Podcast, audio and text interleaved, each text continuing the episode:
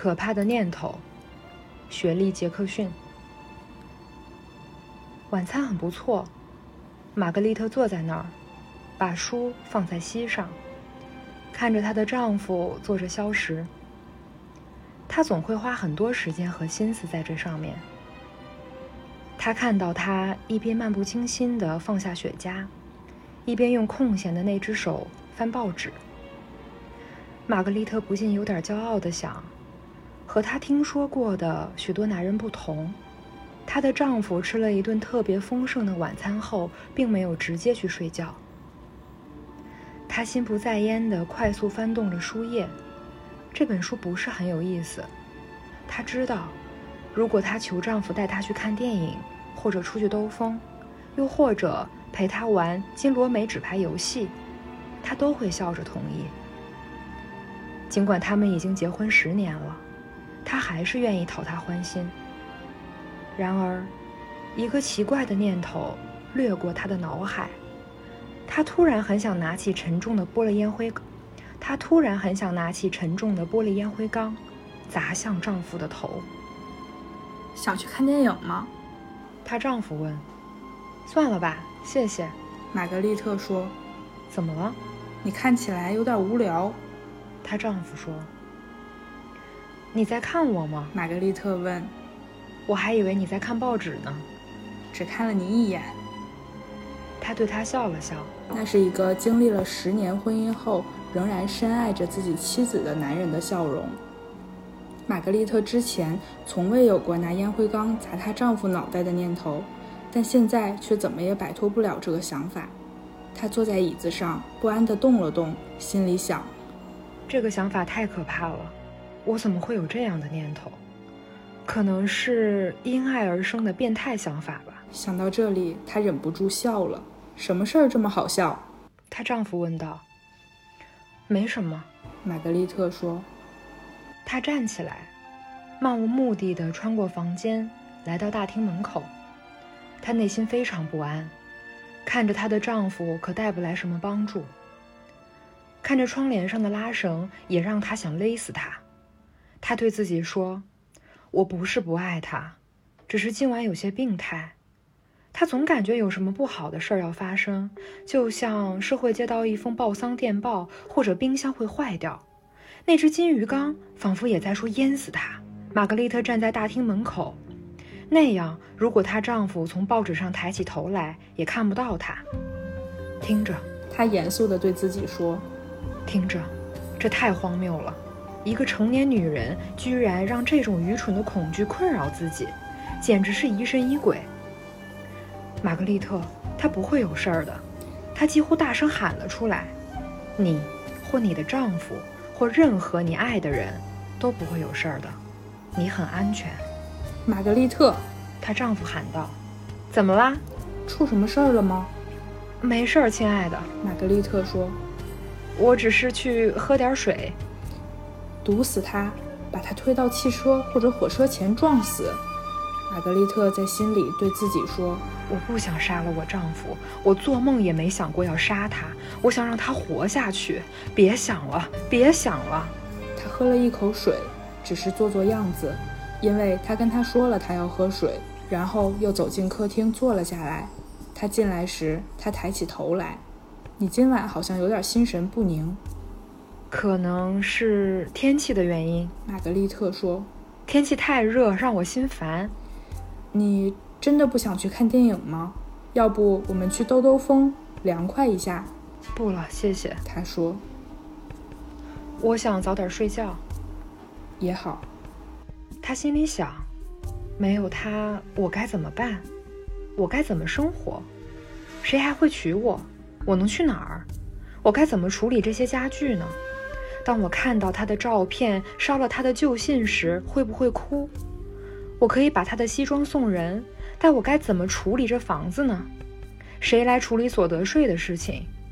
玛格丽特坚定地对自己说：“我爱我的丈夫，我不能再这样想了。”这样的念头就像一首洗脑歌曲，一直在我头脑里回荡。他站起来去打开收音机，播音员那低沉的声音让他很烦躁，于是他又关掉了收音机。走到书柜边，他取下一本书，然后又取下另一本书，翻阅了一遍，却什么也没看进去，心里一直想：我没有作案动机，他们永远抓不到我。我有什么理由要杀我丈夫？他想象着自己正含泪对着一位想象中的警督说：“但是我爱他，我无法接受他的死。”玛格丽特，她丈夫说：“你在担心什么呢？”“不，亲爱的。”他说。“为什么这么问？”“你今晚看起来很低落，你是不是发烧了？”“没有。”他说，“只是有点发冷。”“过来，让我摸摸你的额头。”他顺从地走了过去，弯下腰来，让他把手放在他的额头上。当他凉凉的手触到他时，他不禁想到：“哦，天哪，他真是个好男人。”他很想因为自己刚才的想法大哭。你说的对，他说：“你的额头不烫，最好去躺着吧。过一会儿就去，我还不累。我给你倒杯酒好吗？”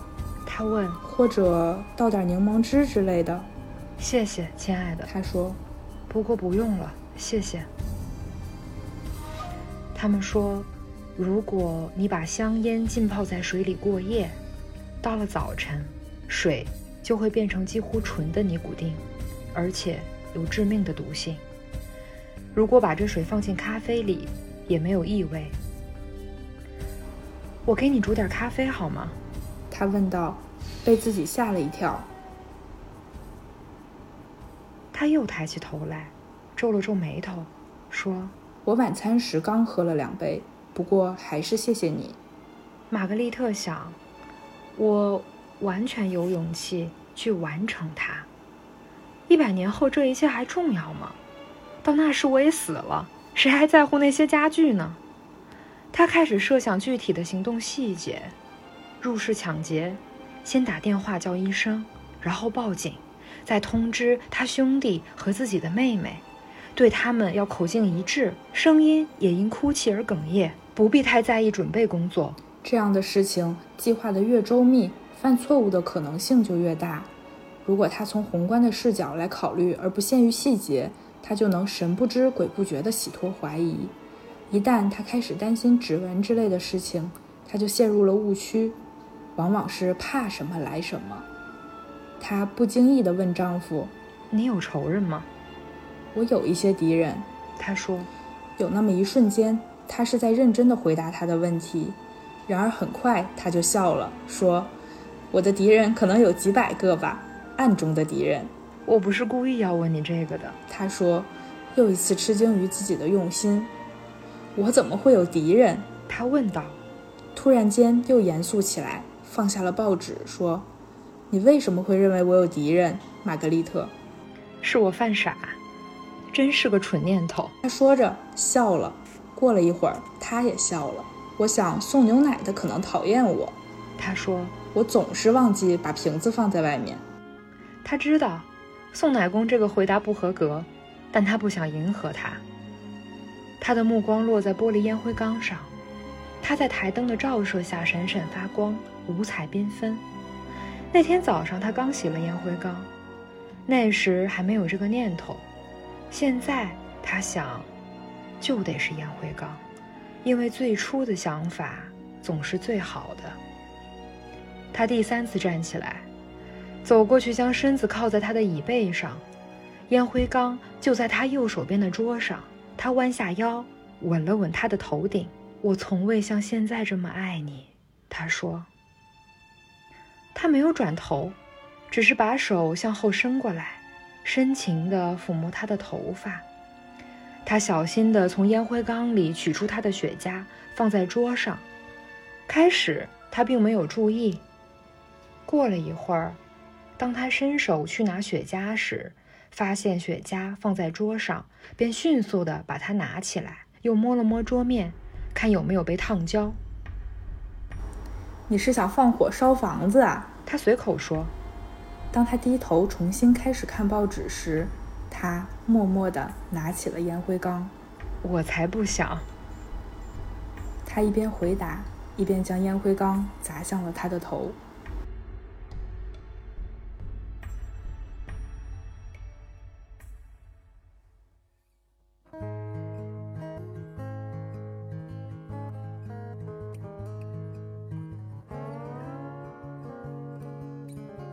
不要带着所有的真理向我走来。大家好，这里是一粒言。刚刚大家听到的呢，是美国著名的恐怖小说家雪莉·杰克逊的一篇短篇小说，呃，叫做叫做《可怕的念头》。那么今天呢，我也是邀请了我的好朋友灰灰，跟我一块儿来来阅读这篇短篇小说集。那么一粒言呢？呃，之后也会定期的推出这样的推书节目。我们大概每个月会给大家推荐一本书，那么可能会以短篇小说为主，如果有比较优秀的长篇，也会推荐给大家。那么我们先来欢迎一下今天我们的好朋友灰灰灰灰老师。嗨，各位听众，大家好，我是灰灰，呃，我是一名金融行业的从业者，然后也是罗罗多年的好朋友。很高兴来参加这一期的节目，然后和罗罗一起来读这本非常有意思的恐怖的小说集。嗯，好。那么我们其实可以，我们可以先跟大家介绍一下雪莉·杰克逊。可能我觉得，呃。如果平时不常读恐怖小说的朋友，可能对他的了解不是很多。嗯，那他其实是美国算是二战后美国最受欢迎的恐怖小说作家之一了。他被称为就是恐怖哥特小说女王。呃，他之前作品是两度荣获就是爱伦坡的最佳短篇小说奖的。爱伦坡大家应该都知道，就是非常擅长写哥特式的那种恐怖小说。呃，那么。其实关于他的就是个人的故事跟信息非常少，那么可能大家如果知道他的人，可能多半是因为他的那篇非常非常著名的《摸彩》，这个是他个人最受争议的作品之一。但是这个作品也让他一下子变得声誉斐然，当然也受到了非常多的呃负面的意见。那么之后我们会给大家介绍一下他的这个。呃，这个短篇。那么我们今天读的这本书呢，叫做《他只说是的》，那个这个名字是取自于他的一个同名的一个短篇短篇小说。那么这本短篇小说集呢，它出版的时间是今年的三月份，就是一本比较新的书。那么之前其实也有一些关于雪莉的她的一些其他的短篇小说集，那这一篇其实这一本比较新嘛，那么我们其实就拿来读了读。总共在这本书里面是收录了十六篇的。那么里面其实有很多是他比较新的，就之前没有译过来的一些小说。呃，我读下来是会觉得说，可能我会有几篇比较印象深刻的啦。但是我觉得想先听听灰灰的想法，你读下来你会觉得哪篇是你比较喜欢的吗？或者说让你印象最深刻的？就是其实跟罗罗刚才说的一样，就我之前对就是没有涉猎过恐怖小说这一块儿，所以我以前也是不知道雪莉·杰克逊这位作者的。然后呢，在这两天刚刚开始读他的这本短篇小说集的时候，在读完了前两篇之后呢，我会有一种嗯后背发凉的感觉。所以在在读完了几篇之后，我就很想了解一下这位作者是来自什么样的背景，他是有什么样的经历才会写出嗯这样挖掘人性的恐怖小说，才能让他就是洞察到这么多人性的阴暗面吧。然后先来回答罗老师前面的问题吧。嗯，因为我最开始我是从头读的，是来读了这本书的前两篇，也就是《恶之花》和《回家吧，路易莎》这两篇。其实我读第一篇的时候感觉还不是很强烈，但是读到《回家吧，路易莎》的时候，我产生了一种奇妙的共鸣感，就是可能我在少年时期也有过这种离家出走的想法。后来，呃，我也是结合罗罗的推荐，先跳到了后面去读了这个倒数第二篇的这个《摸彩》。读完了以后呢，也是，嗯，就是会对，嗯，雪莉·杰克逊对于人性人性的挖掘，包括他对一些细节的描述和整个故事情节的反转，感到大为震惊。这篇读完了之后呢，我又出于好奇去读了一下他只说是的，因为毕竟，呃，编者会选择把这篇来作为整整部小说集的这个呃名字嘛。他的小说其实给我的感觉有点像是一本嗯猜谜书，因为我会真的不由自主的在读完每一个故事之后，会返回去看看前面他埋下的所有伏笔和做好的铺垫。嗯，整本小说里，其实现在对于我来说，因为我读过的篇幅比较少，所以对我来说，我最喜欢的还是《回家吧，路易莎》这篇，因为可能是它唤起了我之前的呃一些共鸣吧，成长经历中的一些共鸣。《回家吧，路易莎》这篇其实是一个很简单的故事，就是呃，路易莎是这个家庭里的一个妹妹，算是一个小女儿。然后呢，他在自己呃应该是十几二十岁的年纪里，精心的谋划了一场离家出走。他把这场离家出走任何一个细节都考虑得很周到。呃，是在他姐姐婚礼的前一天。但是当他离家出走了以后呢，他的家人非常非常深情，也非常用心的在寻找他，包括通过一些报纸啊，甚至通过一些广播的形式，一直都在寻找他。可是当他就是，嗯，他一开始是不想回家的，后来他被他的邻居碰到了，然后他想着，那我要不回回家去看看。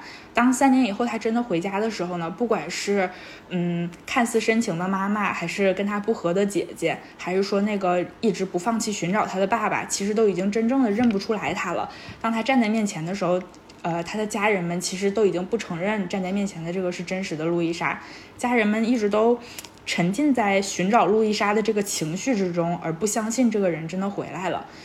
嗯，其实我觉得这个故事，它其实它的很多故事恐怖的点都不是浮于表面的，都是会让你在读完了以后去反思一下人人性中比较黑暗的、比较阴暗的部分吧。就是小说里的妈妈。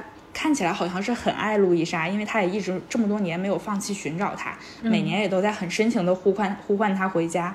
但是他回家以后呢，嗯，给人的感受就是他的家人并不想认他，但是他又一直能听到家人寻找他的声音，这种感觉就很像一个渣男，就是他他反反复复的说爱你，但是但是他又不又做不到。对，我没有想到最后是这个反转。对，我觉得，嗯，这个这个比喻也算是有点恰当，嗯。然后他在他在这篇故事里，就是嗯，对整个离家出走的过程的描述啊，包括对这个女主人公的这个心理描述啊，我觉得都是非常细致的，对。嗯，就是这个女孩，其实她自己的内心也是在也是在挣扎吧。虽然她非常决绝的离开家里了，但我觉得她回到家的那一刻，她还是期待能够得到家人的重新接纳的。嗯，只不过是看到了家人的反应以后，可能是对她的又一次伤害吧。嗯嗯，我觉得你刚刚说的有一点我特别认同，就是你觉得说她的家人其实是沉浸在一个寻找她的情绪里面。就是我觉得说，无论来的人是谁，无论是真的路易莎还是假的路易莎，他们都不会。认眼前这个人是他们已经寻找了很久的人的，换句话说，我觉得他们都是在扮演某一种角色。呃，就是路易莎，可能我觉得她一方面期待家人看到她的喜极而泣，一方面又期待自己能够再次逃离这个家，就如同她第一次逃离一样。那么她的家人也是，我觉得当他们家走失了一个女儿的时候，可能他们同时会得到非常多的关注，很多人都会认为他们。呃，失去了很多，然后可能他们会一直以一种，呃，在情感上弱势的这样的一个身份，在这个小镇生活，而我觉得，他们可能会因此享有某种情感上的优势，所以我觉得就是，他们或许不愿意从这样的优势中跳脱出来，我觉得这个才是，可能这个恐怖之处，就是他们家人的深情其实是一种扮演出来的深情，因为这种深情可以给他们带来某一种，在。周围人或者说在情感上面的一种居高临下，嗯，我自己比较喜欢的，我觉得应该是那个整个来说的话，就是不得不说，就是摸彩在这里面肯定是最最最出类拔萃的一个。杰克逊的这篇故事呢，总共全文啊只有不到两千个单词，非常非常简短。那么整个这个故事其实说白了，就是开头你会觉得就是一个风和日丽的一一天，然后在一个小村庄，那个这个这个村庄人很少的，只有三百多个人，然后他们好像要在每年的夏，就是每他们好像要进行某一种仪式，就是他们在每年夏至的时候呢，所有的村民都要参加一个摸彩活动，然后呢，这个活动是一个传统，就是非常非常悠久了，那么。大家虽然有人会对这个活动提出异议，觉得没有必要再进行，也有其他的村子取缔了，但是这个村子是一直沿袭的。那么大家就是每每天都会，就是每一年都会到这儿，就急匆匆的把这个活动完成。那么村子里面呢，有一个长官是负负责组织这个活动的。那么为了保证公平呢，他们就要从一个黑的箱子里面啊抽出一个纸质的彩票，然后呢，最后呢是有一个。哈吉森太太，她是抽到了这个一个上面用那个粗铅笔标了一个黑色的圆点的这样的一个彩票，那么这个就是所谓的中奖了。那么在这个时候呢，悬念揭开，中奖就意味着你会成为这一场活动的祭品，你会被全村人用石头砸死，就是这样的一个故事。所以其实如果看开头的话，你就会觉得一切都风和日丽。就是觉得大家在闲聊啊，今年的丰收啊，然后小孩子在在那边堆石头。如果你不知道，可能他们是在抽电冰箱、抽彩电，就这种感觉。然后到最后你发现，哎，有一点点不对了，因为有人想说，哎，这个活动应该取消。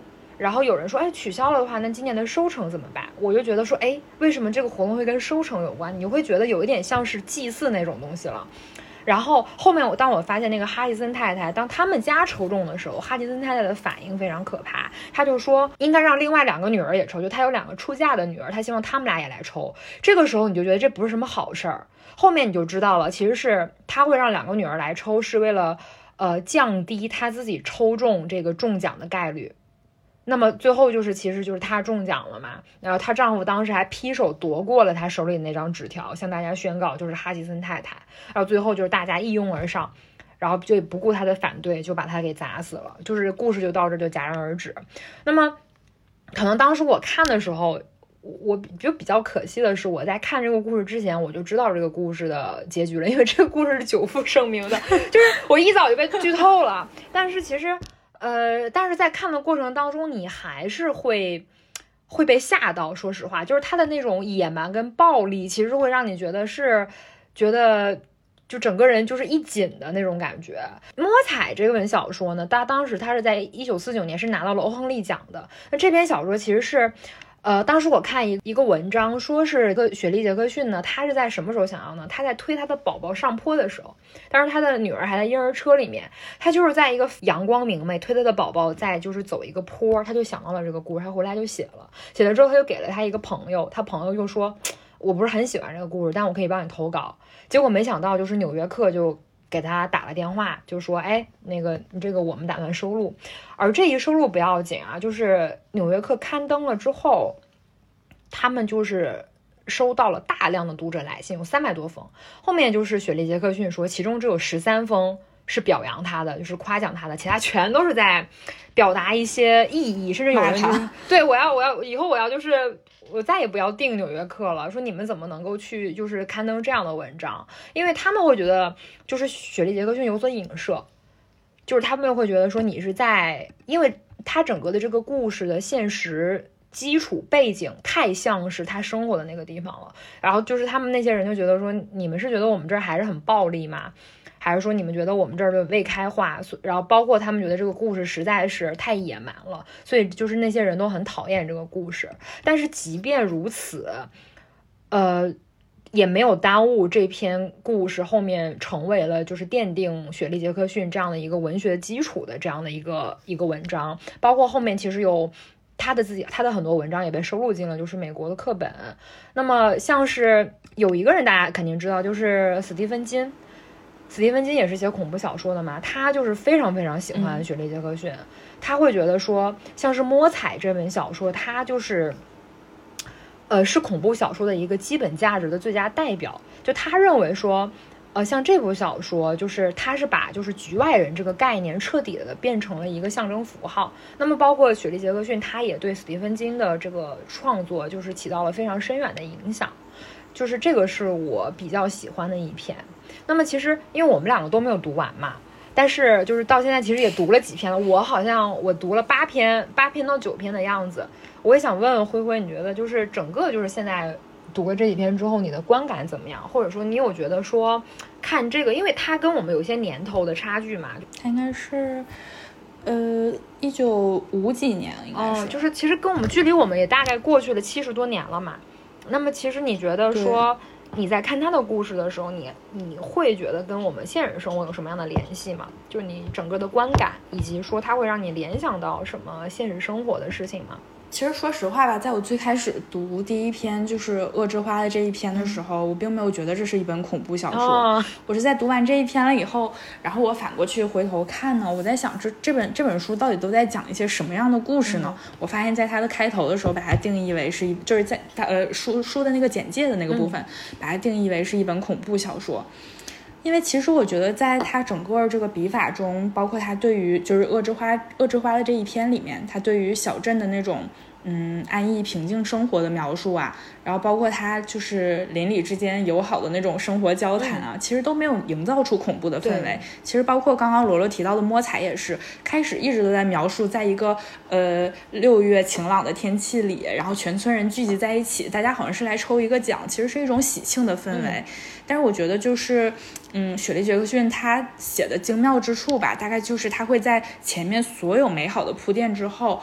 在一句话或者是一段话之间，就来击破这个看似很美好的一个，可以说是一个滤镜吧，就是让大家去看到这个，嗯，让让读者去骤然感知到这个背后的人性邪恶。其实就很容易会让你想到一些生活中的一些小细节，比如说在恶之花的这一篇，呃，那位那个老太太的名太长了，就是那位老太太。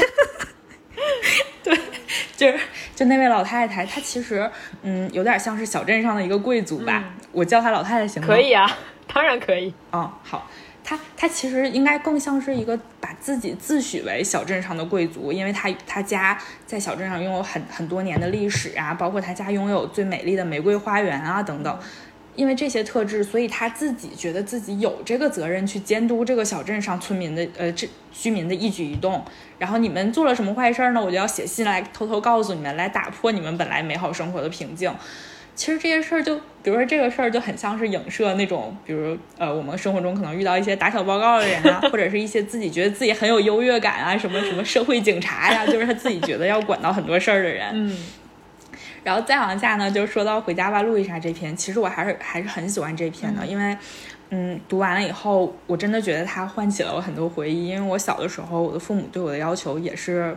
就是算是比较严格的吧，所以就是也也导致了就会在孩子心里产生一种好胜心。比如说，就当假如说你每某一次考试没有考好，或者是你因为一些生活上的小事，比如说没叠被，然后房间没有收拾整齐，然后被父母批评了以后呢，就会导致小孩心里就会产生那种，包括现在可能也会有那种想短暂逃离当下的那种情绪。嗯，我记得当时我初中的时候，我的房间里是有一个小阳台的，然后阳台上是有一个小秋千。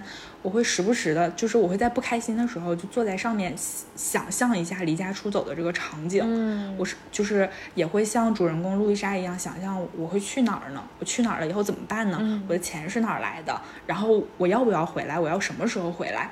但是其实这个一直都是只是一个想法，没有真正实施过。我当时最做过最多的事儿，也就是跑去好朋友家住一晚。嗯，其实所以就并没有真正意义上的这个离家出走。所以当我看到这个故事的时候，我觉得我很佩服。路易莎的，她的那种冷静和决绝，包括她对这件事儿整体的筹谋吧，嗯，但我也觉得她也是一个很可怜的人，因为她的爸爸妈妈好像真的，嗯，就是真的不爱她。我也很庆幸我的爸爸妈妈一直是爱我的，所以可能我没有下定这个决心离家出走。就包括我们刚刚给大家读的。可怕的念头。哦，对对，包括我们刚刚给大家读的可怕的念头，这个就有我们也听过一句话，我也不知道这句话哪来的，就是说什么所有的夫妻都会在这一生中什么有多少次想和对方离婚，什么想掐死对方的冲动。只不过有一些这种人性中的恶念，我们可能并没有把它实施出来。但是雪莉·杰克逊他是通过这种小故事的形式去把这件事儿放大，就是把人们日常生活中的一些恶意、人性中的一些阴暗面，通过这个小故事去把它放大，然后演绎成一个，嗯，回想起来会比较诡异恐怖的故事。嗯，你刚刚说。呃，你刚开始看的时候，你没有觉得这是一个恐怖小说，因为它的环境都很日常。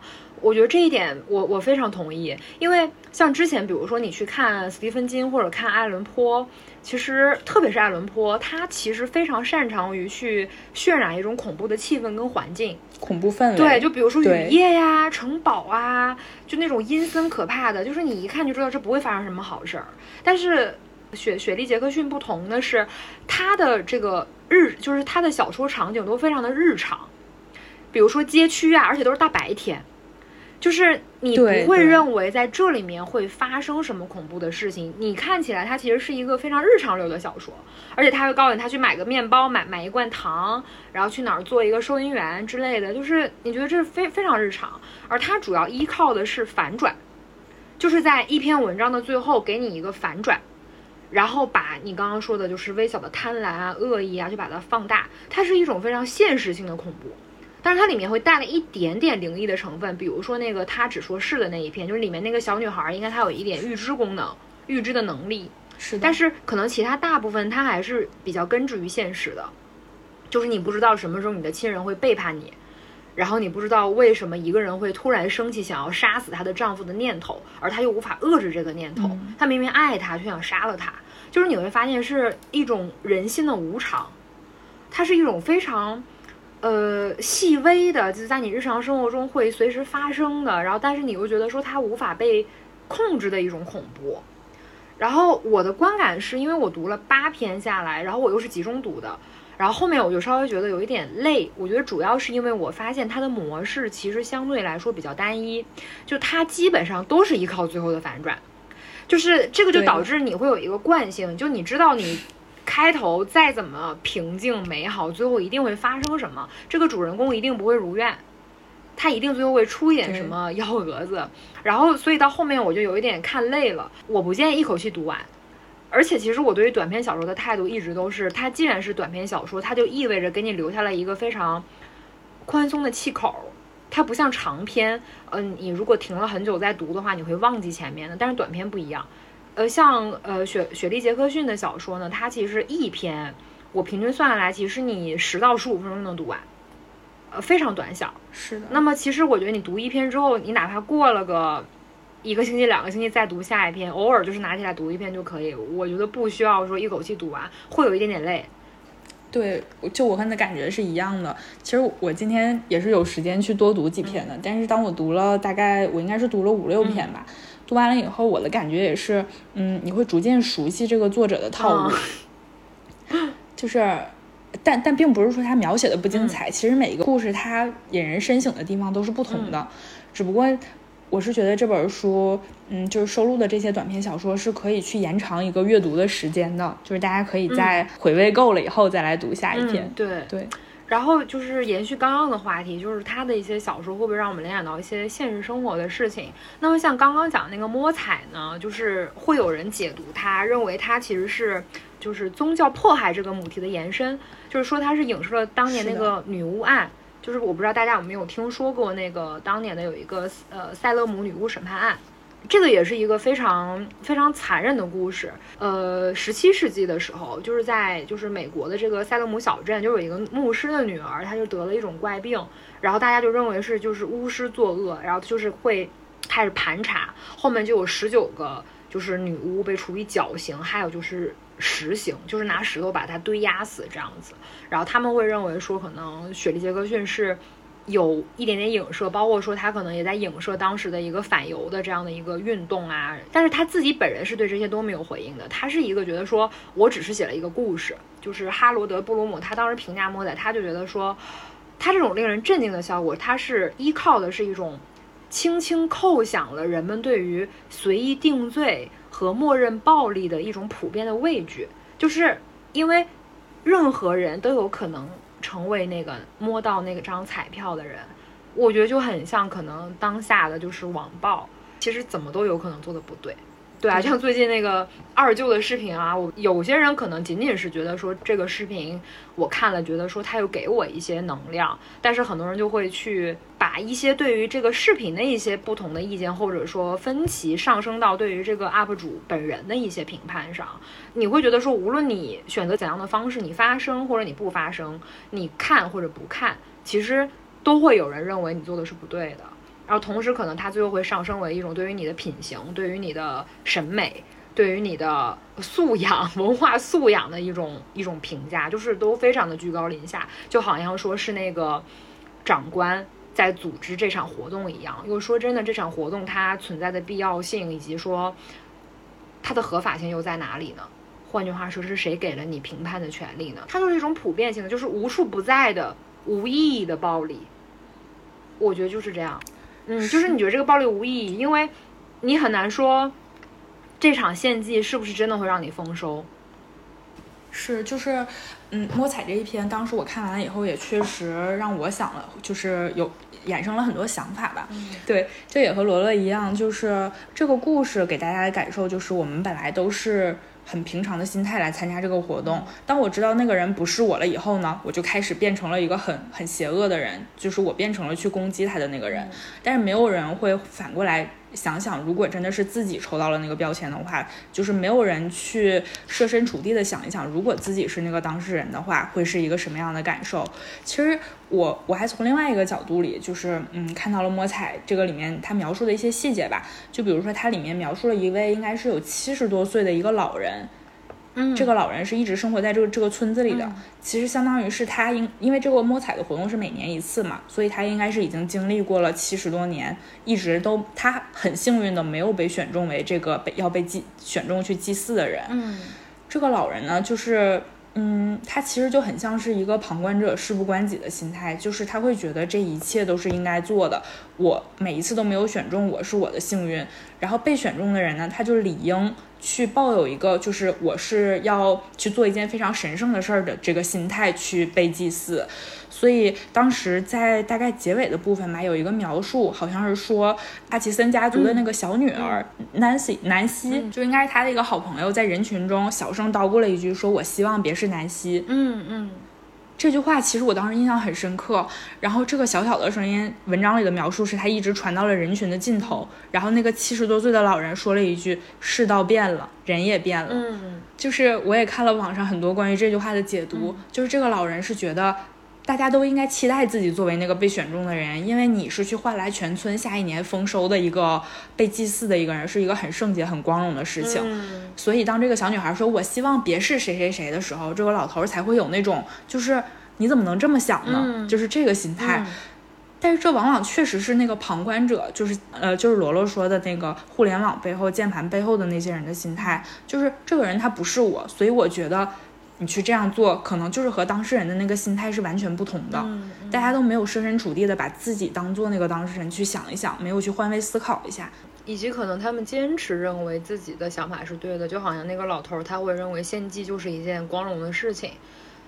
对，然后这个也会让我想到，就是之前我们大一的时候 就非常久远了。我们大一的时候唱呃上那个传播学概论那个课，然后当时我们是有提到一个概念叫做沉默的螺旋，这个是大众传播学理论里面一个非常著名的概念，可能大家也听过。其实简单来说，当在一个讨论当中啊，就大家如果看到了自己比较赞同的观点，它本身就受到了广泛的欢迎的时候，人们就会很容易积极的参与进来，他就会。加入这个讨论，那么这个观点是不是也会因此它会更多的被人家传播？大家会更更多的会知道。那么相反的呢？如果他觉得我的持的这一个观点，呃，就很少有人讨论，或者是甚至很多人反对的话，那么这些本来持这些观点的人，他们就会沉默。就是哪怕他认为这个观点是对的，他也会沉默。那么一方的沉默跟一方的这个就是势头的增加。那么这样的一个循环往往复，它就会形成一种螺旋，就是一方声音越来越大，一方声音越来越沉默，这个就叫沉默的螺旋。那么大家就会以为好像支持那个的人更多，但其实未必，只是一开始支持另一方的人如果没有那么多的话，那么本身支持他的人也不会加入进来了，这个就会导致说大家只会看到一种观点，但是其实是因为另一种观点他沉默了。是这个样子，所以这个也会误导大家认为说，可能那一种观点是大家都认同的，其实不是，只是有人在这里发声了。那么就是这个其实可能跟摸彩本身关系不大，但是这个是我想要说，这个一个沉默的螺旋，其实在当下的一个网络发言中，我觉得还是依然非常非常的显著的这个特征。你会发现，一种声音，很多时候它成为了某一种绝对的正确。如果你对这种声音就是持了一种反对意见的话，其实它不仅仅是单独的对这个声音的反对而已，你会被上升价值。那么可能很多人为了避免麻烦，他会直接选择沉默，然后会被误判为他们也支持当下强势的那一方声音。因为我们就是不管它描写多日常，它依然还是一本恐怖小说。那么其实你觉得大家读它，就是刚刚像灰灰说，你觉得读它会脊背发凉。那么除了你觉得说。呃，是关于这个人性啊，或者怎么样的探讨？你觉得就是主要的害怕是来源于哪里？其实我觉得它更多的不是一种我们常规理解的那种害怕，就是起码它和我看恐其他恐怖小说和恐怖电影时候的那种那种害怕是不一样的。就是我觉得，嗯，这个害怕主要还是来源于雪莉·杰克逊他的这个描述手法的。我觉得他是描述手法太过于精妙了，他是这个构思很巧妙，就是他前面通过一些很日常的铺叙，然后去给你营造一个很祥和的氛围。然后呢，他会在最后一句或者一段话的时候呢，就像我刚才说的，他会打破你这个美好的滤镜，来给你揭露一个现实，而他又不会很深入的去揭露它，他会在揭露这个现实的一瞬间，把这个故事。戛然而止了，就是停下来了，会留给你，嗯，就是我觉得后面就会让读者有一种恍然大悟和后反劲儿的那种可怕的感觉。我觉得你说这个会让我想到，我觉得有有一部分恐怖，或许是因为我们不知道为什么。就是举个例子说，当我们知道现实的时候，它就戛然而止了，而我们不知道他们为什么要那样做。呃，举举个例子啊，就是比如说那个可怕的念头。刚刚我们读的那一篇，其实最后他也没有给他一个解释，就是比如说这个丈夫是生是死，以及说这个妻子到底为什么最后会做这样的一个决定，他一直是一个横截面似的，你并不知道他们之前发生了什么，也不知道他们之后发生了什么，他给的信息非常少，然后再加上我还读了一篇，我记得是叫《疑影重重》，是是讲一个中年男人他。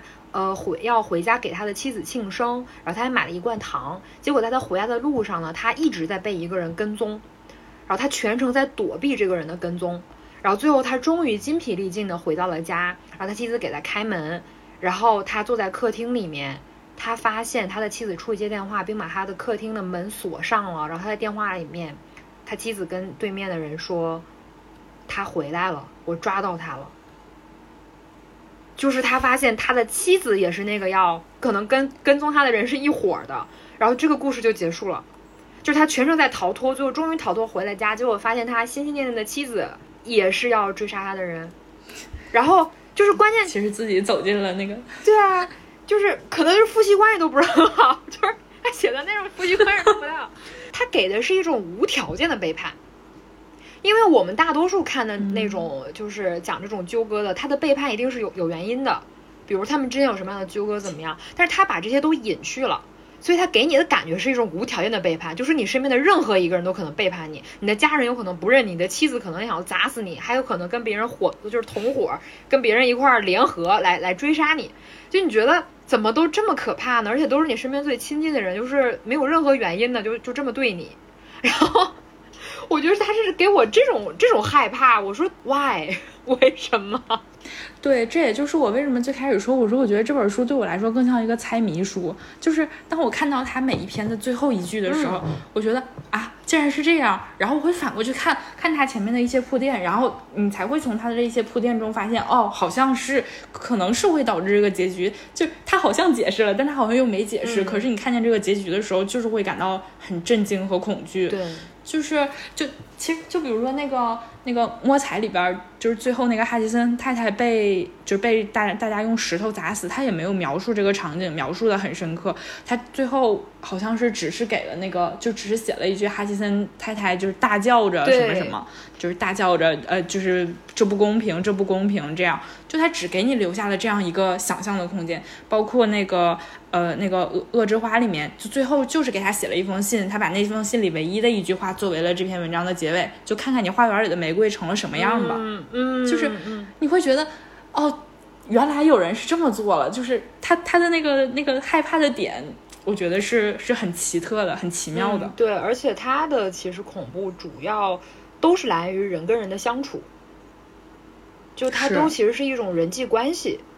它可能它的恐怖是不在于一些外在的东西的，比如说一些天灾，或者说一些超灵异事件。它其实更多的是在人跟人之间的那种，你就人心隔肚皮吧，你那种不为人知的隐秘的，然后有一点潮湿阴暗的想法。我也很推荐大家可以，呃，把艾伦坡跟雪莉杰克逊就是对比着来读。我觉得像很多这个同一个类型的小说，我们可以去对比一下不同的作家，而且你会发现在作家跟作家之间，他们是有一个彼此影响的这样的一个，就是隐隐的联系的，就是包括说可能像是雪莉杰克逊，他影响了后面很多的，就是恐怖小说家他们的他们的写作方式，包括说很多恐怖电影，啊，你比如说像是呃摸彩啊，就是刚刚我们就提及最多的斯蒂芬金，他在他的那个呃萨勒姆镇里面。他其实有一些呃元素，其实借用了就是比如说像是那个它里面有一个小镇的居民是那种沆瀣一气的，然后或者说可能像那个大卫品纳的他有一个小说《仪式》，大家如果对摸彩这个短片很感兴趣的话，可以去看一下，就这个是有一个同名的一个短片的。呃，是个黑白片，很很久远了，但是我觉得他演的还不错，就是把那种很对。很很夸张的，然后很诡异的那个氛围演的还是挺好的，对，嗯，然后是因为我是在我们录制之前不久刚刚读的这个《可怕的念头》的这个短片，然后就让我回想起我上学的时候，其实也是我同学推荐我看的一个，呃，我我不知道罗罗有没有看过，是一个英国作家写的，叫《沉默的病人》，嗯，也是一本，它其实不是恐怖，更偏向一个悬疑小说，嗯就是。我我读完《可怕的念头》之后，让我回想起了那那个那个是一个长篇小说，让我回想起了那那个是因为我觉得，呃，《可怕的念头》更像是《沉默的病人》其中的一个片段，啊，就是《沉默的病人》像像是把这个故事展开来讲了。《沉默的病人》那个小说，我当时看的时候，就是它的开头是以直接以这个结果为开场的，就他直接讲了这个妻子开枪把自己的丈夫杀死了，就是他把自己的丈夫绑在了凳子上，在他的脸上打了五枪，打完了以后把他自自己割腕自杀了。嗯，然后呢，他又采用倒叙的形式，先去讲了这对夫妻是多么的恩爱，就像呃《可怕的念头》里面一样，这个妻子一直不理解我丈夫这么爱我，我为什么还有这种可怕的念头？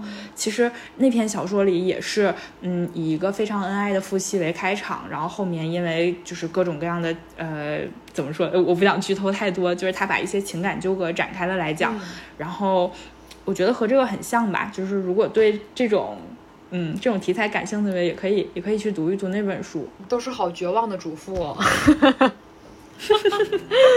对，好，那么我们今天的节目就到这里，非常感谢灰灰的到来，那我们下期再见。